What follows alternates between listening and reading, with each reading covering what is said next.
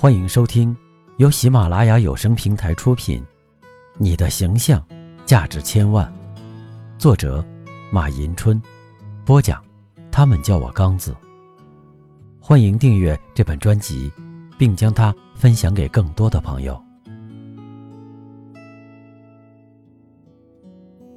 第七章：学校日常走向成功的教育规范。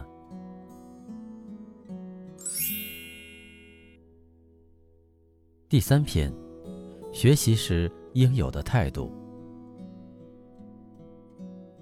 第十四，同学之间要积极交流。与同学说话，能使心灵的聪慧得到交流，使同学之间增长知识、增加了解、增进友谊。作为朝夕相处的同学，交流不仅是不可避免的，而且还是十分需要的。同学们常在一起说话、谈事，或交流学习，或交流思想，或谈天说地，这是常有的。注意与同学谈话，态度要诚恳、谦虚，语调要平和，不可装腔作势。听同学说话时，态度要认真，不可做其他事，不可表示怠倦、打哈欠或焦急地看钟表。若同学说错了话，应在不伤害同学自尊心的情况下，诚恳委婉地指出来，不要当面不说，背后取笑或把同学的短处任意传播。要注意谈话内容真实，要实事求是地谈出自己对事物的看法，不要胡乱恭维别人的话，也不要说使别人伤心羞愧之事，更不要说不文明的污言秽语。如果同学有生理缺陷，不要讥讽。有生理缺陷的人本身就痛苦，所以一个道德高尚、懂得文明礼貌的人，对带有生理缺陷的人，通常都怀有极大的同情心，会给予关心、帮助和照顾的，绝不会奚落、讥讽或歧视他们。以助人为乐，以损人为耻。以扶危济弱为荣，以欺弱欺软为耻，应是人类的功德。嘲笑别人的生理缺陷，是对人的一种精神折磨，是为文明人所不为不耻的，其结果是无法交流，害人害己。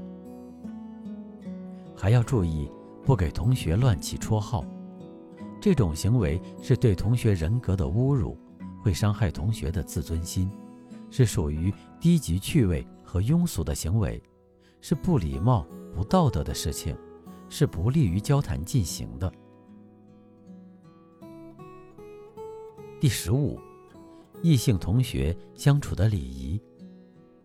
同学之间的交往可以说是他们日常生活中人际交往的主要内容，而异性同学之间的交往又是其中平常、自然。和不可避免的重要部分。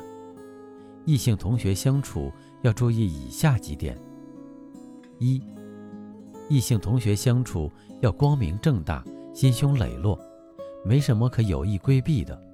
男同学彬彬有礼，女同学文雅大方，彼此以高素质处理各种事情，完全不需要心存顾虑和杂念，这是文明社会的正常现象。二，异性同学间要相互尊重、相互勉励，不能讲粗俗甚至卑劣的言语传闻，更不宜以恶意去对异性的容貌、身体和衣着品头品足。对异性的弱点不可嘲讽，在提意见时更需慎重。三，男生应多照顾女生。一般而言。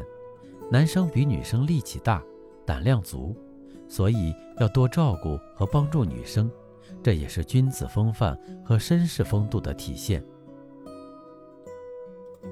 四，异性同学之间不宜过分亲昵，只有摆正心态、纯洁心灵，才能赢得对方的敬重。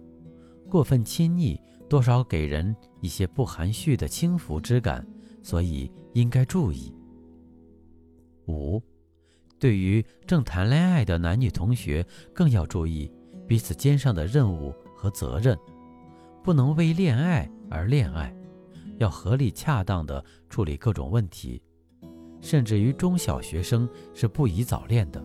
要知道，整个学习生涯，学习永远是第一位的。第十六，同学聚会的礼仪。聚会是同学间常见的活动。如生日聚会、节日聚会、老乡聚会、毕业聚会等等，是一种联系和交流的体现，能加强彼此的友谊。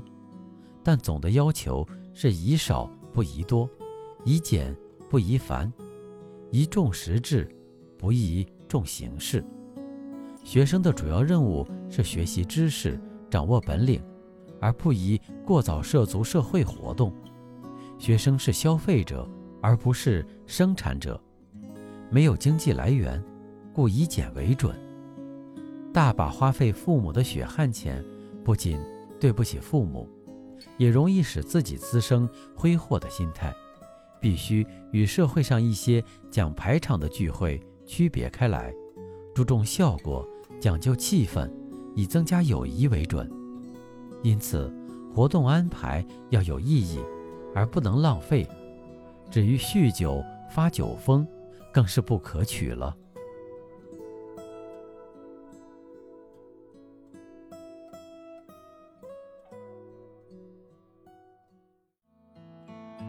您刚才收听的是由喜马拉雅有声平台出品，《你的形象价值千万》，作者马迎春，播讲他们叫我刚子。